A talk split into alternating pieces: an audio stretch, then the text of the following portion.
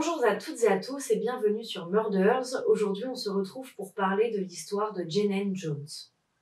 Jenen Jones, elle est née le 13 juillet 1950 et en fait, à la naissance, elle a été abandonnée par ses parents biologiques, mais elle va être très vite adoptée par un gérant de boîte de nuit et sa femme, où elle va grandir avec eux du coup tout au long de son enfance, son adolescence, ses études, tout ça, et tout se passe bien. Il n'y a aucun problème de noter sur euh, son évolution avec cette famille-là. En grandissant, Jenen, elle va vouloir s'orienter vers l'esthétisme, donc elle va exercer la profession d'esthéticienne pendant un certain bout de temps, avant de se rendre compte que finalement, elle préfère être au service des autres et à l'aide des autres, et de s'orienter euh, vers le monde médical, donc surtout en tant qu'infirmière. Donc en 1970, elle, euh, elle entre dans une école d'infirmière et elle commence à exercer euh, ce métier.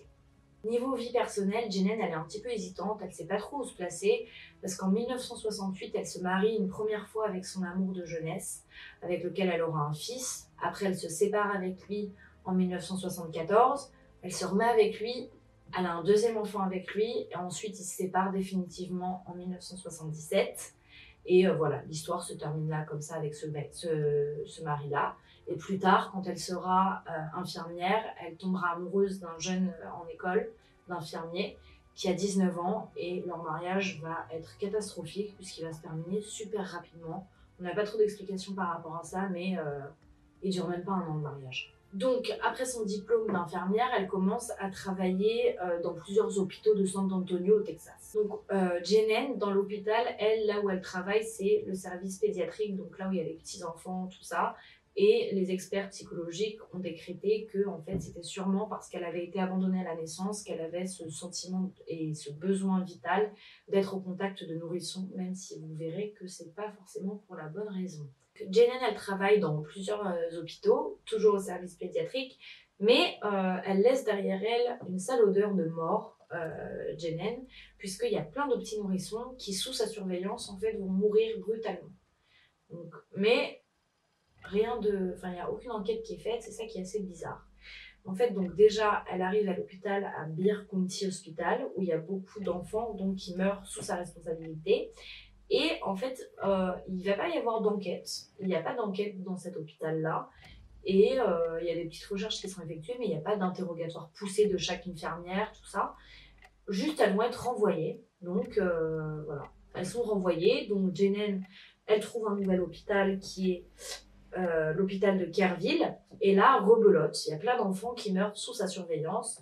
Et là, pour le coup, en fait, elle travaillait main dans la main avec son supérieur, un médecin en fait, le médecin, il va se rendre compte dans l'armoire qu'il y, a plein de flacons et il y a un flacon de euh, succinylcholine qui comporte sur son capuchon, euh, où c'est euh, les, fermetures en, fer, là, où tu piques directement et euh, sans ouvrir le truc. bref, les flacons, il se rend compte qu'il y a plusieurs petites piqûres d'aiguilles, ce qui n'est pas normal du tout. Et problème, c'est que les seuls qui ont accès à ce placard, ce sont lui et Jenen. Et donc là, il se dit, chelou. Donc, qu'est-ce qu'il fait? Il fait, euh, pour l'instant, il dit rien, et il fait faire des autopsies au corps des enfants. Sauf qu'en fait, euh, il n'y a que vraiment deux corps qui vont être, euh, qui vont vraiment montrer beaucoup, beaucoup de taux de Sunny Colkin, qui sont les corps de Chelsea McKellan et de Joshua Sawyer. C'est les deux seuls enfants qui vont présenter vraiment des grosses traces de sunilcholine dans leur corps. Donc lui, ce qu'il fait, c'est qu'il appelle les autorités et ils embarquent Jenen parce que bah, y a toutes les preuves qui vont vers elle. Donc au final, euh, Jenen, on lui soupçonne, on soupçonne que Jenen ait tué près de 60 enfants. Mais comme je vous ai dit, il n'y a que deux corps qui présentent suffisamment de traces de sunilcholine dans leur corps euh, pour être sûr à 100, 100, 100% sans se tromper que c'est Jenen la meurtrière de ces enfants. Et euh, voilà. Et en fait, la sunilcholine, hein, pour la petite histoire, c'est une drogue qui vous paralyse tous les, tous les muscles, tous les membres en fait, et qui vous étouffe. Donc tu meurs même pas de, de paralysie ou quoi, c'est que ça t'empêche de respirer.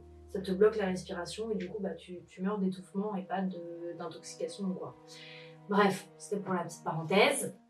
En 1985, Jenen a été condamnée à 99 ans de prison pour le meurtre de Chelsea McClellan.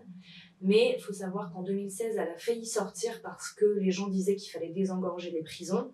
Pour pas qu'elle sorte, les avocats ont dit euh, on vous rappelle qu'elle a presque tué, enfin qu'elle est soupçonnée d'avoir tué près de 60 enfants, et en plus il y en a un dont on est sûr qu'elle a tué, c'est Joshua Sawyer, et donc il faut qu'elle soit punie pour ce crime-là aussi. Et le procès a eu lieu quelques années après, en 2020, elle a été condamnée à la prison à vie. Et voilà, c'était la fin de l'histoire de Jane Jones. J'espère qu'elle vous a plu, et en attendant, on se retrouve mardi prochain à 18h pour une nouvelle vidéo sur Murders.